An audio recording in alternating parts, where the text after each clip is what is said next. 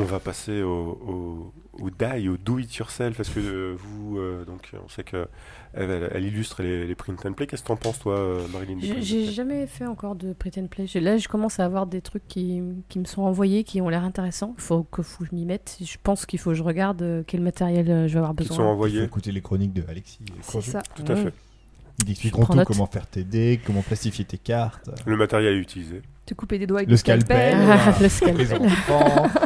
Très sympas. D'accord. La chronique des d'ailleurs, Alexis va parler de love letter. Qu'est-ce qu'on peut euh, faire pour euh, pimper son love letter? Des jetons cartonnés, des cœurs en fimo. Des cœurs en fimo. Que Sérieux? C'est l'épisode rose. vous pourrez le réutiliser euh, pour la Saint-Valentin.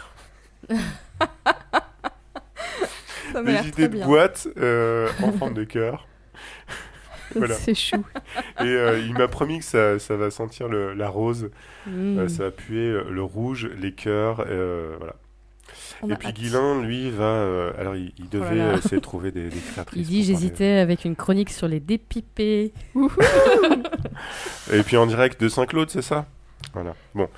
Et ben, tout de suite, les d'ailleurs. Bonjour les makers et bonjour les makeuses et bonjour Guilain. Salut Alexis et bonjour Sonia ce Et soir. oui, car ce soir, Bonjour. euh, bonsoir Sonia, Bonsoir. une invitée pour euh, l'épisode rose. Donc on a souhaité euh, avoir une voix féminine ce soir, et donc c'est Sonia qui, euh, bah, on va faire une, une interview. Et puis, euh, et puis bah du coup, je vais laisser Guilain, euh, Guilain lancer ça, puisque c'est lui qui va s'en occuper. Ouais. Donc euh, bonsoir Sonia, merci d'avoir accepté l'invitation. Euh, avant de se lancer dans le vif de l'interview, tu veux nous dire quelques mots euh, sur qui tu es et pourquoi euh, tu crois que on t'a interviewé, enfin pourquoi tu tu penses qu'on t'a contacté Alors, euh, je m'appelle Sonia, euh, je suis une geek, euh, je joue à des jeux de société et particulièrement les jeux de société PNP, enfin print and play, des jeux de société que l'on imprime et avec lesquels on joue. En même temps que d'autres jeux de société, euh, le placard est plein, on va dire. Et par rapport euh, à, toute l'équipe, en fait, c'est sûr, j'ai participé sur les forums euh, sur Board Game Geek, le site pour les joueurs de jeux, jeux de plateau, jeux de société en général, et euh, ça m'a permis de faire des connexions et de voir les différents sujets proposés par l'émission, en fait. Euh, comme euh, vous avez fait, euh, ben, là c'est le numéro 56, c'est bien cela? Ouais. Oui. Donc j'ai pu voir quelques épisodes et des discussions formidables et en fait ça m'a donné envie de participer à, à, cette, à, ce, à ce show en fait dédié aux femmes. Ben voilà. Voilà. Bon alors du coup on va rentrer un peu dans le vif du sujet et dans ton ton, ton point de vue justement sur la, la femme dans le dans le milieu du jeu de société. Alors Mhm. euh, ce qui est intéressant par opposition à ce qu'ont pu faire comme interview Olivier et Jérémy dans la partie principale du podcast, c'est que on va s'intéresser plus à euh, à la communauté board game geek euh, par opposition euh, au milieu du jeu de société euh, dans son Oui. ensemble. euh, voilà. Donc du coup, euh, on va rentrer un petit peu dans le, dans le vif du sujet. Alors, est-ce que tu penses, est-ce que tu as le ressenti, toi, que euh, dans le jeu de société, il y a du sexisme, que ça soit euh, au niveau de l'imagerie de la femme ou que ça soit au niveau de la parité dans les dans les personnages qu'on trouve dans les jeux, etc. Je dirais que traditionnellement, oui, il y a du sexisme dans les jeux de société, particulièrement euh, euh, les jeux de société inspirés de jeux de rôle ou de guerre, euh, que ce soit historique ou même de science-fiction, en fait. Maintenant, je dirais que la variété de catégories de jeux, les, différents mécanismes qui sont utilisés euh, font qu'ils sont devenus un peu plus égalitaires quand même hein, dans la participation féminine, la participation ayant augmenté quand même. hein. Euh, je dirais que euh, on achète euh, en tant que femme beaucoup plus de jeux de société. Ça souffre moins du regard de, de des décennies passées, on va dire. Hein. Euh, parce que maintenant les jeux ne se cantonnent plus à, à, à des jeux de lettres ou euh, du Scrabble ou ce genre de choses. Euh, ça, ça a évolué et la société a évolué et donc même si il y a toujours un petit peu de sexisme dans certains graphismes ou quelques idées obsolètes avec la représentation de la femme, euh, je dirais que les choses ont beaucoup évolué. Et alors, du coup, est-ce que tu as l'impression que dans le dans le jeu en print and play ou ou de façon générale dans le jeu qui est librement disponible, euh, il y a une différence ou est-ce que tu ressens la même chose? Alors, par rapport aux jeux de plateau et, jeux de société en général, le print and play, euh, c'est différent dans le sens qu'il y a euh, plus d'attention aux détails de la part des créateurs. Parce qu'il ne faut pas euh, l'oublier, c'est que ce sont des créateurs en attente d'éditeurs ou juste pour tester des jeux par rapport à un public. Et c'est là où Board Game Geek est intéressant aussi, c'est-à-dire qu'il y a beaucoup de choix par rapport à ça. Et euh, je dirais que maintenant les graphismes ont changé, c'est plus moderne, c'est plus novateur, euh, et euh, ils sont, les jeux sont toujours plus variés dans les mécanismes. Donc il y a plus de participation, plus d'interaction entre le créateur du jeu, le designer graphique, etc. C'est-à-dire que c'est communautaire. Le print and play, c'est communautaire. On partage des idées même pour bricoler. Euh, on se donne des idées pour mieux faire des, pions, des jetons, mais en même temps, ça va dans, dans des niveaux des fois où même moi, je ne peux pas faire la compétition. Euh, il y en a pour tous les goûts, en fait. Hein. Et au niveau de la place de la femme, pardon, ouais, c'est c'est vrai que sur euh, sur quand on voit par exemple tous les les work in progress, euh, c'est intéressant de voir que il y a énormément d'échanges sur euh, sur la conception des jeux. Tout à du coup, c'est vrai que la, la, majorité, enfin, il y a des jeux qui sont faits par une personne toute seule dans dans son coin, mais il y a aussi énormément de jeux qui qui justement profitent de la de l'apport de de toutes les personnes qui qui s'intéressent au projet. Et, c'est vrai que du coup, bah, de ce fait-là, il y a une tolérance, enfin, il y a une enfin les, valeurs d'un petit peu tout le monde tout à fait. qui arrivent et euh, c'est vrai que euh, enfin c'est agréable c'est devenu un échange d'idées et par rapport à ça c'est vrai que les anciennes idées les, le sexisme et tout ça euh, les graphismes un petit peu pas travailler, ça, ça laisse plus de place à, à de la création, parce que l'échange d'idées, en fait, mène à la création, à d'autres idées, à du partage. Si on aime euh, un designer pour les images qu'il fait sur des cartes, euh, pour le graphisme, l'attention au détail, peut-être il peut être amené à travailler sur d'autres projets. Et donc, par rapport à ça, ça rend le, le jeu de société et particulièrement le print and play, ça donne une idée de, de jeu en attente d'être publié parce qu'on finit un résultat où tout le monde participe, on finit un résultat semi presque professionnel. Hmm. moi, je m'étais quand même posé une question justement. Tu vois, tu dis euh, le print and play, c'est euh, des gens qui quelque part, même si c'est pas forcément avoué, euh, cherchent à être publiés.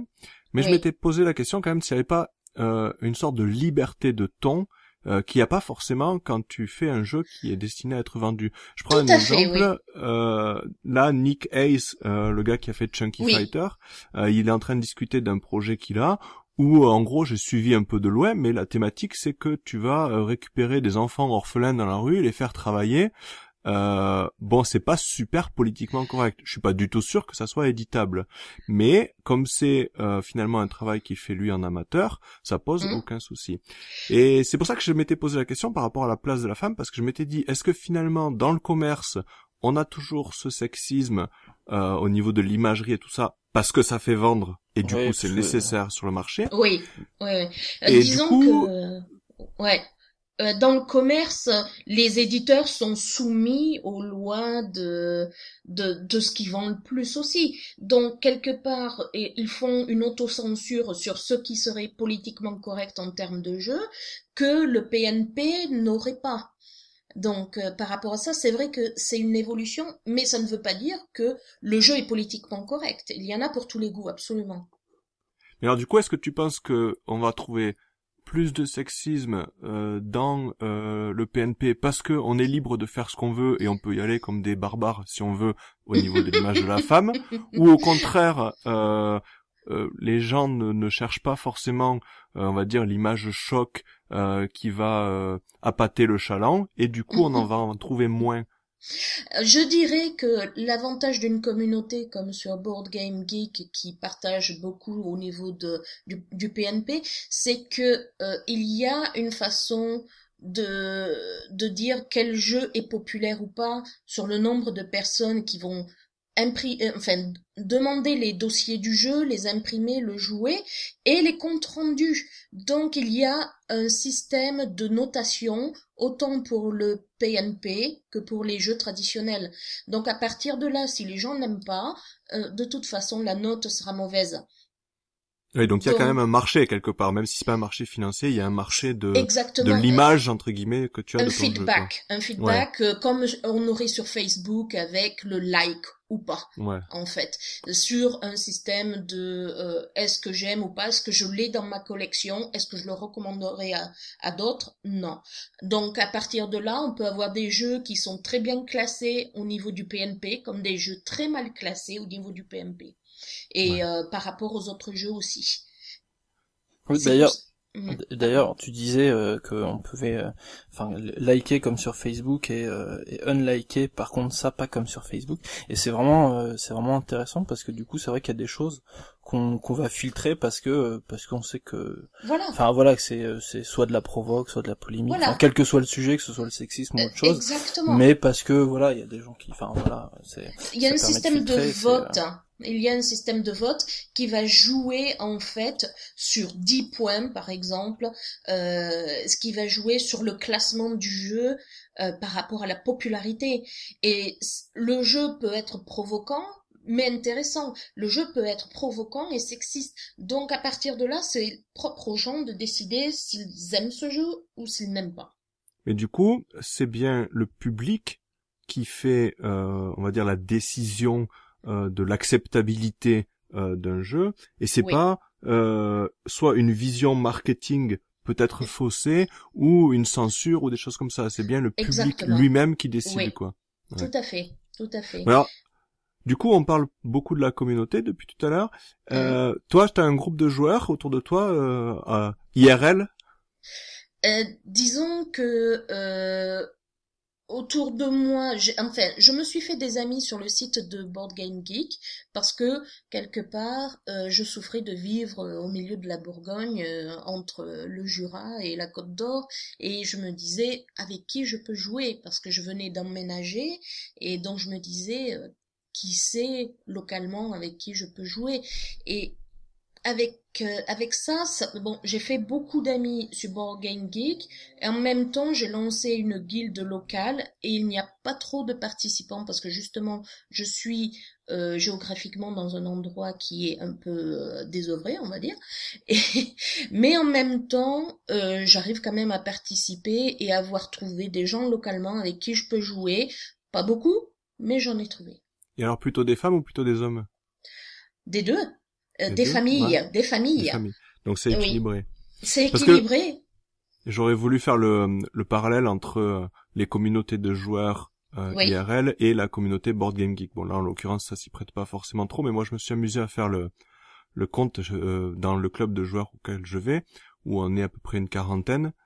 Et euh, j'ai l'impression, à vue de nez, parce que je me suis pas amusé à prendre la liste des membres, mais j'ai l'impression que il y a à peu près euh, 60% d'hommes. Mais c'est pas un gros 80%, tu vois. Il y a quand même pas mal de nanas.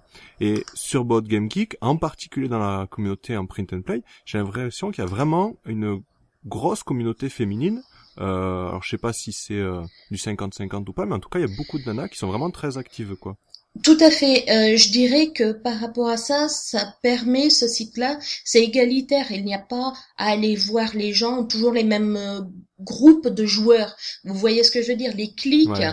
de joueurs expérimentés qui euh, pourraient effrayer quelqu'un qui est nouveau dans les jeux de société ou quelqu'un de plus aguerri ou certains types de jeux, parce qu'il y a le problème de, de, de ces groupes de joueurs dans la vraie vie, c'est que euh, pour être inclus dans ce groupe de joueurs, faut être du même niveau et, euh, aimer potentiellement les mêmes jeux. Et par rapport à ça, Board Game Geek, c'est ouvert à tous les jeux, à toutes les personnes, avec des forums différents, et par rapport aux jeux. Et donc, à ce niveau-là, ça n'effraie pas, Parce qu'il Ouais, n'y a, a pas, il n'y a pas ce côté, euh, ce côté euh, intégrer un groupe déjà formé en fait. Mhm. Alors, moi, par rapport à la communauté, j'ai un autre rapport, parce qu'en fait, je ne sais pas qui est femme et qui est homme. Parce que c'est pas forcément indiqué, il y a des gens qui ont des profils et qui Exactement. l'indiquent pas. Et en fait, c'est vrai que quand, ouais. c'est vrai que quand je regarde une création, en fait, déjà, je, enfin, à la base, je m'en fous de savoir si c'est une femme ou pas, parce que en termes de création, euh, enfin, on dispose à peu près des mêmes capacités normalement. Mm, Donc, oui. euh, donc voilà. Et euh, et à part et, et, à part certains certaines personnes dont je connais les noms où on sait par le prénom que c'est a priori plutôt un homme qu'une femme. Euh, je sais pas, par exemple Nick Hayes, on sait que c'est un homme, mais euh, Oui. mais il y a des, il y a des, enfin il y a des personnes qui sont qui inter- enfin qui viennent de pays où les prénoms sont très différents et euh, les gens coréens ou japonais euh, je peux avoir leur prénom sans savoir si c'est un homme ou une femme derrière s'ils a pas sur leur profil qui, et c'est n'ont assez de, de c'est prénom, assez- quoi. et c'est assez intéressant parce que finalement en fait du coup ça ça crée euh, enfin ça crée une herméticité à, au sexisme puisque du Tout coup fait, on ouais. sait pas si derrière si c'est une- un homme ou une femme Ça peut être un surnom que l'on se donne, comme euh, je ne sais pas, euh, Kung Fu Hamster, euh, ce genre de choses. Après, euh, Pikachu, je sais pas. Euh, après, si on, on arrive à avoir des discussions intéressantes par rapport à certains jeux, tout ça, il n'y a pas de problème. Il n'y a pas le blocage de, de société que l'on pourrait avoir pour du face à face, en fait. Hein. Et d'ailleurs, c'est exactement le même euh, le même constat par rapport à l'âge des personnes, hein, parce que euh, je me suis retrouvé à échanger avec des personnes, euh, donc pas pas dans le cadre de Board Game Geek, mais mais avec des gens dont j'avais pas du tout la moindre idée de l'âge. Et comme en général, quand on s'adresse à quelqu'un qu'on connaît pas, en fait, on s'imagine comme soi. Donc moi, quand je parle à quelqu'un, j'imagine qu'il a 30 ans, qu'il est blanc, qu'il a une femme et qu'il a deux gamins. Sauf Oui. que, bah, en fait, c'est rarement le cas. En fait, il y a pas tant de personnes qui sont dans ce cas-là. Ah oui, c'est sûr Et que statistiquement, Bah oui. Et euh, mais souvent en fait c'est un, c'est un défaut qu'on a euh, en, en général. Et, euh, et j'avais été surpris de d'échanges avec une personne qui en fait euh, avait pas du tout le même âge que moi et qui euh, qui en plus m'avait appelé et euh, même à la voix j'avais pas euh, j'avais pas du tout euh, relevé euh, la différence et euh, j'en étais plutôt content à- après coup parce que de se dire bah en fait l'âge c'est pareil en fait c'est pas du tout une barrière enfin ça la preuve je, je savais même pas qu'il avait euh, Et, 20 et ou la, 30 ans de plus la que moi. question serait de savoir est-ce que vous, vous vous seriez comporté différemment si ça avait été une femme qu'un homme? Bah, justement, moi, je trouve que c'est le gros intérêt d'une Mm. communauté en ligne, que ce soit Board Game Geek ou une autre, c'est que tu peux t'intéresser d'abord à euh, prenons l'exemple de Board Game Geek et du print and play, tu peux t'intéresser d'abord à ce que produit la personne, que ce soit en termes de réalisation ou en termes euh, d'invention ou de création. Et puis, quelque part, tu te trouves une affinité avec des gens, non pas parce que visuellement il te plaît ou parce que euh, vous êtes du même âge ou parce que, mais tu trouves une affinité par la passion, par vraiment par la chose qui te rapproche de toute cette communauté, c'est la passion, sinon tu serais pas dans la communauté. Et donc tu te crées des affinités avec des gens avec qui, s'il faut, t'aurais jamais euh, pris le, le- temps de, de faire connaissance. Et une fois que tu as cette affinité avec ces gens-là, tu as envie d'en savoir plus parce que tu as envie de rentrer en contact personnellement avec eux. Moi, je trouve ça vachement sympa que ça se passe dans ce sens-là plutôt que dans l'autre sens où en général les gens tu les connais d'abord euh, par le boulot ou autre avant de t'intéresser à leur passion, à leur réalisation. Et moi, je trouve ça super sympa comme ça. Oui, il y a des barrières qui ne sont plus là à partir du Mm. moment où il y a le côté anonyme de la machine, de, de réseau, où en fait on ne sait pas euh, qui est la personne en face, mais c'est pas grave à partir du moment où on arrive à discuter, on arrive à échanger. Bon alors, c'est bien tout ça. Maintenant, on va revenir à nos bons vieux clichés parce qu'on est quand même dans un épisode rose. Il faut qu'on ait un peu des clichés. Alors, est-ce que, est-ce que d'après toi, euh, la créativité, les loisirs créatifs, c'est quelque chose de plutôt féminin? Alors, euh, je dirais que euh, non, c'est juste une façon de penser différente au niveau de la créativité. Euh, Je, je m'explique, je dirais que euh, pour euh, les créateurs de jeux euh, masculins ou les designers masculins euh, au niveau de, des jeux de société, je dirais que pour eux, euh, il s'agit toujours de problèmes à résoudre. Donc, par exemple, quelles sont les probabilités, par exemple, si je tire une carte, d'arriver à tel résultat pour que le jeu soit à peu près équilibré? On va chercher l'équation, on va chercher tout ça. Et je dirais que le côté féminin au niveau de la créativité, c'est-à-dire on va voir une, une idée générale de ce que l'on veut et on va aller petit à petit dans les détails et dans la façon de jouer pour voir si ça correspond à, à ce qui ce qui est fait. Donc la créativité, ce n'est pas ce, n'est pas un problème en tant que tel pour les hommes ou pour les femmes, c'est euh, la façon de réfléchir à comment arriver à un résultat en fait, je dirais. Mais t'es quand même bien d'accord avec moi, je vais rentrer à fond dans les clichés, t'es quand même bien d'accord avec moi que à Cultura, au rayon Fimo, on croise plus de nanas que de Ultra Lord avec son gros marteau. Mais c'est normal Euh. parce qu'elles ont des enfants. Le FIMO, ça marche très bien les enfants. Il n'y a pas que des femmes qui, qui achètent pour les femmes, c'est des femmes qui achètent pour des enfants. Euh, je dirais qu'il n'y a pas que le FIMO dans la vie. Il y a aussi euh, tout ce qui est magasin de modélisme. Et oui, Ouais. parce que il n'y a pas que Cultura dans la vie, il y a aussi les magasins de modélisme avec des choses un petit peu plus intéressantes, plus spécialisées et en même temps qui peuvent être très utiles. Ça marche bien, t'as vu, on, on met bien des gros clichés et puis tu, Bah ouais. tu les casses. C'est bien, c'est super. Euh, Qu'est-ce que Alexis, tu, tu rajoutes quelque chose? Tu parles un peu? Euh, alors, alors, attends, que je, que je relise les questions que j'avais mis. Ouais, non, c'est... Euh... Ouais, tu- bon, on a un peu fait plus ou moins le tour. questions, hein. Bah oui, Euh, ouais. Euh, est-ce que toi, Sur tu la vois... thématique, ouais.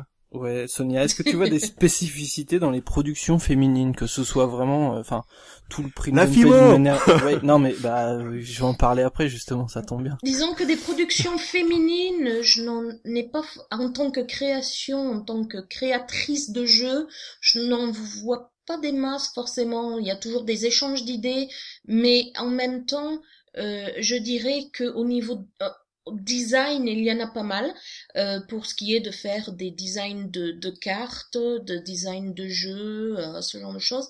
Euh, mais en production féminine, je n'en vois pas forcément beaucoup, et je pense que la meilleure façon de, de, de pousser un petit peu la chose, je dirais, c'est de participer au concours qu'il peut y avoir pour euh, voter sur, par exemple, les PNP qui se jouent pour deux joueurs, les PNP qui se jouent à quatre. Vous voyez les- le genre de, de, de concours que l'on fait Ouais. pour chaque année pour sortir peut-être entre euh, créateurs de jeux, je dirais, un jeu potable, on se donne euh, six mois, un an, on sort un jeu pour le concours, euh, après l'avoir testé avec des gens forcément. Et donc là, j'aimerais voir un petit peu plus de participation féminine, c'est vrai. C'est vrai que moi, je serais incapable de citer une auteure de jeu féminine. Mais moi, oui. Exactement. Non, mais Ah bon Moi, oui. je- Rebecca, Rebecca, je sais plus quoi. Oui, a bossé, euh, le truc avec les coccinelles. Ouais, et euh, sur Inspector Moss aussi. Euh, The Gaston Game et Inspector Moss. C'est Rebecca ou Warren, peut-être, c'est je sais plus. Rebecca, ouais. Rebecca mais on n'en connaît pas beaucoup, Il y en a c'est pas un beaucoup. fait. Mais ta question, que- Alexis, pardon, excuse-moi, ta question, non, Alexis, elle portait sur la Oui, enfin, que- l'invention, la fabrication. Bah, il y a aussi pas tout tout à ce, fait qui est, pareil. tout ce qui est goodies à côté, enfin, parce que sur, euh, sur Board Game Geek, bon, il y a des gens qui créent des jeux, mais il y a aussi des gens qui vont créer plus des accessoires pour des jeux. Comme euh, bah, ce que j'ai fait pour Love Letter, dont on parlera Ouais, tout à l'heure, en faire des petits jetons. Euh, Il y a aussi pas mal de, de personnes qui font, euh, qui font de la création. Alors, ça peut être de la fimo, du modélisme, de- il y a plein, plein, plein, plein de choses. Euh, voilà, et c'était voir si aussi, euh, là, il y avait des productions plutôt féminines ou pas. Mais euh, moi, je peux pas y répondre parce que comme je ne sais pas qui est homme et femme sur le sur bah là- Board Game Geek. La pro de la FIMO, c'est euh, Mélodie sur euh, Board Game Geek. Oui. Euh, Sunshine, je crois que c'est son Oui, pseudo. oui, oui. Oui, qui met des chats dans tous ses print and play. Yes, c'est ça. Eh oui. Est-ce que les chats, c'est quelque chose de particulièrement féminin? Je sais pas, mais ça marche bien sur Internet avec les lolcats. Hein. Ouais. Ouais. euh, non, bah après moi j'avais pas spécialement de questions. Euh, Sur les oui. sur les thématiques, est-ce que oui. toi, sans sans forcément finalement se poser la question en tant que femme ou en tant que joueuse, mais est-ce que toi, il y a des thématiques qui te rebutent ou au contraire des thématiques qui t'attirent? Alors, ce que j'aimerais voir un petit peu plus au niveau de la thématique féminine, je dirais, euh, c'est que je ne suis pas contre les jeux de guerre en tant que tels, mais par exemple, si on doit faire des, jeux de société, des jeux de plateau euh, avec des réalités historiques comme fond, euh, je dirais, il y a le potentiel à ce que l'on utilise des femmes dans des rôles qu'elles ont eus pendant la deuxième guerre par exemple soit dans, de- dans un jeu de plateau d'espionnage ou euh, par exemple ces fameuses euh, euh, dames anglaises qui avaient combattu les nazis euh, Toi, t'es des- une lectrice de Ken Follett. Non j'ai vécu dix ans en Angleterre Ah oui, d'accord. Non, parce que j'ai lu un bouquin là-dessus, justement, sur quatre nanas... euh, Oui, oui, oui, oui, oui, mais il y en avait pas que quatre, hein, euh, je certifie. Et donc, si on avait des jeux qui soient un peu plus, euh, qui, qui mettent en valeur euh, par rapport à ça des réalités historiques, ça, ça aiderait peut-être un petit peu plus par rapport aux jeux de guerre, aux jeux d'espionnage. Euh, voilà, ça, ça, ce serait intéressant. Et en même temps, euh, des sujets ou des thèmes qui rebutent, je dirais, en général, les jeux de guerre, quand c'est trop, euh, quand c'est trop euh, les attaques et tout ça, juste pour pour attaquer des terrains, pour arriver tout ça avec du matériel, c'est le genre de choses qu'en fait, euh, on a une tendance à être euh, naturellement rebuté. En fait, c'est vrai. Mm. Euh, après, certains graphismes sont encore trop sexistes aussi. Hein. Il y en a marre de, de soit de ces femmes euh, elfes en bikini euh, de côte de maille, euh, vous voyez ce genre de choses. Non, mais c'est vrai. Euh, Donc, je- Moi, j'en ai pas voilà. marre, personnellement, mais bon. Et oui, mais ça, c'est participer au stéréotype du joueur de jeux de société qui serait célibataire un petit peu dans son coin, hein, qui n'aurait pas vu une femme de sa vie. C'est, c'est aussi, ça, ça joue contre le, contre l'homme, le mal en tant que tel Mm. aussi. C'est C'est-à-dire de mettre des stéréotypes féminins, ça fait croire que les joueurs de jeux de société sont célibataires. Vous voyez ce que je veux dire? Tout à fait, ouais. Ouais, donc ça va dans les deux sens, c'est-à-dire le plus on sera sexiste quelque part, et plus ça va jouer contre nous. C'est c'est pas comme euh, si euh, les joueurs de société euh, maintenant il y en a de tout âge, de tout bord, et je dirais plus personne ne se fait comme ne, passe de temps sur des jeux de société comme au Japon où les otaku qui sont sur l'ordinateur jour et nuit. ce n'est pas possible. Ce n'est plus comme ça. Voilà. On est bien d'accord. On est bien d'accord. Et bon, je crois qu'on a un peu fait ben- le tour des questions qu'on avait préparées. Pardon, excuse-moi, vas-y. Ouais, ben je pensais à un thème euh, qui peut qui est qui est marrant et qui justement, euh, enfin mais tu en as déjà parlé, Guilin, c'est euh, justement d'aborder le, enfin pas le, le sexisme, mais la la la relation de couple. Euh, c'est le le jeu, euh, donc tu diras le nom, où on on, se- on se tire la couverture. Ah oui, euh, Et il y a ça. Cover et- Quarrels, ouais. Voilà. Et euh, et un autre que euh, que Iso Bretnik avait avait fait, euh, And Then We Hold Hands, euh, Mm. où en fait c'est euh, bon, celui-là est thématiquement euh, moins drôle puisque c'est un couple un couple au bord de la séparation qui essaye de se rabibocher, donc c'est beaucoup moins c'est il est moins joyeux que le premier. Mais euh, mais très abstrait et qui aborde justement en fait la, la complexité de la relation homme-femme euh, d'une manière générale. Euh, et voilà. Et ça peut thème ça peut faire euh, un, un jeu de société intéressant en soirée entre amis, euh, entre couples, euh, où en fait euh, c'est un peu une guerre des sexes quelque part. mais moi il faut que je fasse celui où on, se tire la couverture. Ouais, il est rigolo. je pense qu'il est très, très offert, euh, ouais, je l'ai offert à mon cousin pour son mariage. Bah, Bon, je crois qu'on a un peu fait le tour des questions. Alors, euh, bon, évidemment, t'hésites pas à intervenir sur le reste de la rubrique, Sonia. Oui. Euh, avant de, de passer à la suite, j'aimerais que, si, si tu veux, que tu nous donnes un ou deux noms de jeux en PNP que tu aimes particulièrement, que tu voudrais conseiller, et Alors, je- euh, peut-être une astuce particulière, un truc, euh, ton ton coup de maître à toi, euh, le petit truc que tu voudrais donner comme euh, comme astuce aux auditeurs. Alors, euh, je suis sur le site internet, là je regarde ma collection en direct, hein. une seconde, parce que bon, c'est internet. Hein. Alors, euh, un jeu que j'aime particulièrement, c'est Agricola. D'accord. Ouais, mais je parle en Euh, print and play là, En, ça c'est pas du print and play, c'est vrai que la moitié de ma collection est print and play. Alors, euh, visuellement, je vais dire, hein, parce que là j'ai mis la liste, j'en ai plus d'une centaine, j'en ai euh, 120, 129.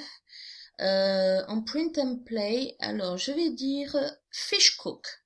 Ouais. Alors Fish Cook, euh, là où c'est intéressant en fait, c'est en deux parties. C'est un jeu où en fait on doit récupérer des ingrédients pour après les cuire. Et en fait, euh, c'est un petit jeu qui était gratuit, publié par un éditeur américain qui s'appelle Cheapass et euh, qui avait été fourni gratuitement en print and play pour les gens qui voulaient essayer le jeu, puisqu'il y avait une, euh, une version bêta à essayer. Et à partir de là, j'ai fait une superbe version avec des, des petits cubes pour euh, mettre sur les deux plateaux, des dés, enfin des, des, tout pour pouvoir jouer le jeu correctement en fait. Et là j'ai été sacrément étonnée. Euh, j'ai apprécié l'idée de, de la compétition autour de, de la nourriture et euh, ce qu'elle valait parce que les ingrédients avaient des valeurs différentes et donc à partir de là cuisiner ce qu'il fallait. Alors euh, après euh, qu'est-ce que tu m'avais posé comme question? Je suis désolée. Si tu as une astuce à nous donner, euh, euh, un truc que tu as fait, par exemple, quand tu as fait l'un des jeux que tu as fabriqué, euh, Hum. la petite astuce que tu as trouvée, que tu t'es dit, ah ça, c'est la bonne astuce. Alors, euh, j'ai alors la meilleure des astuces pour faire un, un- un jeu de plateau, enfin un plateau lui-même, c'est de récupérer un vieux plateau d'un vieux jeu que l'on peut trouver euh, dans dans toutes les boutiques euh, bric-à-brac euh, que l'on peut trouver. On récupère ça pas cher. Et en même temps, on imprime le design pour, pour coller, vous voyez, en papier adhésif A4, vous voyez? Mhm. On le découpe, on le, on le colle sur le plateau lui-même. Et en même temps, j'utilise, vous voyez, le plastique des livres à, recou- à recouvrir. Vous voyez les, Ouais. le plastique des livres euh, euh, pour, pour Ouais, rouleau. Qui est adhésif. les- hein. ouais, l'adhésif. Et en fait, on passe ça sur euh, le plateau en faisant attention aux bulles, hein, forcément. On prend une règle avec ça pour bien le pour bien le, le poser droit. Et en fait, euh, c'est nickel après au niveau du plateau. Hein. C'est on peut jouer dessus, renverser de l'eau, pas de problème. hein. Ben, tu vois, c'est super parce qu'on a fait un épisode dédié euh, à la création de plateaux et ça, on en a pas parlé. Ouais, Donc, voilà. comme quoi, t'as bien fait de venir. Ah bah, y a pas de problème. hein. Bon, mais écoute, Alexis, t'as quelque chose à rajouter? Bah non, bah merci, merci Sonia, mais puis on Ouais. le redira à la fin parce que tu vas encore nous dire plein de choses. alors on va- Oui. On Oh, va en euh, profiter. j'ai le temps. Temps, a pas de problème. Allez, vas-y, Alexis, envoie alors. Alors du coup, bah, on va continuer avec euh, avec une chronique euh, une chronique euh, fabrication et puis aujourd'hui on va s'intéresser à Love Letter. Alors j'en profite pour annoncer un petit peu l'orientation de la saison 2 en tout cas pour pour mes parties euh, pour mes, mes parties de chronique. En fait, l'idée c'est pour la prochaine saison, c'est plutôt de partir sur un jeu éventuellement existant, donc la Love Letter existant que tout le monde connaît, euh, et puis de voir en quoi, quel matériel on va pouvoir apporter pour essayer de d'enrichir l'expérience de jeu, de le rendre un petit peu plus sympathique, un petit peu plus joli, et puis euh, et puis voilà. Donc bah Love Letter, bah il y a plein plein plein plein de choses qu'on peut faire. euh, et puis bah moi j'ai choisi j'ai choisi simple, j'ai choisi de faire des petits cœurs en fimo parce qu'on était sur l'épisode rose. Alors je me suis dit on va faire un truc Oui. bien cute, bien bien cliché, euh, des Mhm. petits cœurs en pâte fimo. Alors la pâte fimo, Mais tu l'as je- pris marron, bien sûr. Bah non non non. Vert kaki. Je l'ai pris rouge. Je l'ai pris bien rouge, rouge C'est bien. Euh, faudrait que je les vernisse pour qu'ils soient encore plus brillants. Et, euh, et donc je vais vous expliquer un petit peu euh, comment on fait de la fimo quand on débute, parce que j'avais encore euh, euh, quasiment jamais fait de fimo. Donc euh, des petits cœurs en fimo. Alors euh, bah, j'ai utilisé plusieurs techniques. Je suis allé voir sur internet un petit peu tout ce qu'on pouvait trouver pour faire des cœurs. Alors les, les la technique euh, qui vous demandera le moins de matériel, c'est de faire les cœurs à la main. Alors par contre, le résultat, il est assez Mm. moyen euh, parce que vous aurez pas des petits cœurs qui se ressemblent et puis euh, et puis c'est pas régulier, c'est pas c'est pas top. Donc la deuxième technique qui est euh, qui est la plus simple, c'est de euh, de rouler une de prendre un petit bout de, de fimo. Alors déjà pour ceux qui n'ont jamais travaillé de fimo, en fait, quand vous commencez, vous la prenez, vous faites une boule avec et vous la tournez dans votre main. Ça permet de la réchauffer et de la malaxer un petit peu. Et du coup, elle est plus facile à travailler. Une fois que vous avez ça, vous allez pouvoir l'é- l'é- l'étaler, faire une, plaque avec un rouleau, euh, type rouleau à pâtisserie. Moi, j'ai utilisé un, un petit rouleau à pâtisserie de ma fille qui s'en sert pour faire des... Euh, donc, pour avoir une, une plaque bien, bien droite, enfin bien plate. Et euh, le plus simple, c'est d'utiliser des emporte-pièces. Alors le problème, c'est que euh, si vous voulez faire des petits cœurs, il faut des tout petits emporte-pièces. Alors là, je je vais pas expliquer comment on fait là maintenant, parce que j'ai fait des articles pour une fois sur mon blog, donc je les publierai à temps ce coup-là, euh, pour expliquer comment faire de tout petits emporte-pièces avec pas grand-chose. En fait, l'idée c'est d'utiliser des canettes de, de soda, de les découper pour faire des bandelettes d'alu, et en fait de les attacher euh, de sorte à faire des emporte-pièces. Et ça se Euh, tient bien, ça se déforme pas dans tous les sens C'est, Mm. euh, ben, ça dépend ce qu'on veut faire. Si tu veux faire des trucs super question. compliqués, c'est très compliqué. Mais si tu veux Ah faire des choses toutes simples comme un cœur, c'est vraiment hyper simple à faire. Euh, J'en avais jamais fait et, euh, et j'ai fait ça en, j'ai fait ça en pas très longtemps. Donc euh, non non, ça se fait très très bien. Mais je rentre pas dans les détails parce que ce coup-là j'ai des, j'ai des articles pour ça. Donc au pire, j'en reparlerai une une prochaine fois parce qu'on a plein de choses à évoquer. Donc l'avantage des emporte-pièces, c'est que du coup, bah là, tous les cœurs que vous allez faire, ils sont à peu près, euh, ils sont à peu près identiques. Le problème, c'est que du coup, faut arriver à sortir les, les cœurs des emporte-pièces. Donc là, bon, bah, faut trouver la petite technique, euh, euh, arriver à appuyer avec un stylo sans trop forcer pour pas marquer. Parce que le problème de la Fimo est qu'il qu'il marque très facilement dès que vous appuyez dessus. Alors si vous travaillez par exemple sans gants, bah, facilement vous allez avoir les traces de vos, vos empreintes digitales sur tous les jetons. Alors après c'est un c'est un style, c'est pas forcément gênant, mais euh, si vous voulez pas euh, ça, soit vous mettez des gants, soit vous repassez un petit coup de rouleau après. Donc ça c'est euh, la deuxième technique qui est à mon avis la plus rapide, mais qui donne pas forcément les euh, les cubes les plus sympas. Et la dernière chose que j'ai faite, qui euh, par contre là vous donnera pareil, pas des cubes qui sont identiques, c'est de les de les découper au, cutter ou au scalpel dans la plaque, dans une plaque de Fimo. Donc vous étalez votre plaque de Fimo comme comme pour avant, et puis euh, vous vous faites un, vous marquez le dessin euh, avec une pointe. Et puis après, bah, vous allez bien reformer les bords, etc. Avec des outils de modelage. Donc moi j'avais acheté euh, un kit d'outils de modelage à 5 euros dans une boutique de, modélisme, euh, enfin de loisirs créatifs euh, qui faisait plein de choses. Et, et voilà, donc bon, là c'est difficile de vous parler du résultat. Le plus simple c'est je mettrai euh, je mettrai des photos dans, dans l'article. Bah, tu peux Euh, déjà nous dire ton avis quand même. sur ce que alors, tu- Oui, ben oui, quand Alors même. moi D'accord. ce que ce que ce que je préfère finalement c'est ceux que j'ai fait euh, c'est de pas avoir des cubes réguliers parce que euh, bah, du coup ça donne euh, enfin c'est euh, voilà avoir exactement les mêmes jetons c'est pas forcément toujours euh, toujours sympathique et finalement ce que Ah, je préfère c'est ceux que j'ai fait euh, en, en découpant au scalpel euh, comme ça. Alors ils ont à peu près la même forme parce que bon, un, cœur ça reste un cœur, mais euh, mais voilà, il y en a des un petit peu plus petits, des un petit peu plus gros, et euh, et voilà, c'est c'est sympathique. Par contre, si vous voulez produire plein de cœurs, effectivement avec les emporte-pièces c'est beaucoup plus rapide.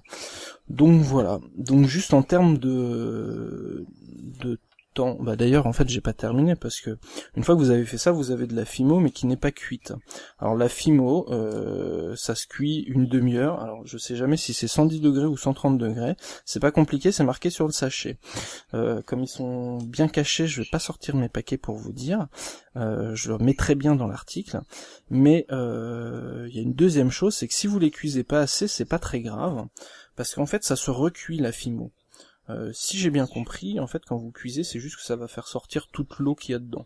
Et donc, plus vous le cuisez, bah, plus moins il y a d'eau. Donc, si vous n'avez pas enlevé toute l'eau qui est dedans, en recuisant un petit peu, euh, bah, du coup, vous arriverez à avoir euh, une fimo qui est bien dure.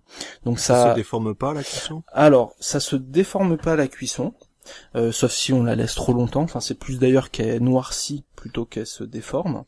Euh, ça bouge vraiment pas. Euh, euh, et euh, par contre, ce qui est euh, impressionnant, c'est qu'en fait, tant qu'elle n'est pas encore refroidie, elle est encore un, petit peu molle.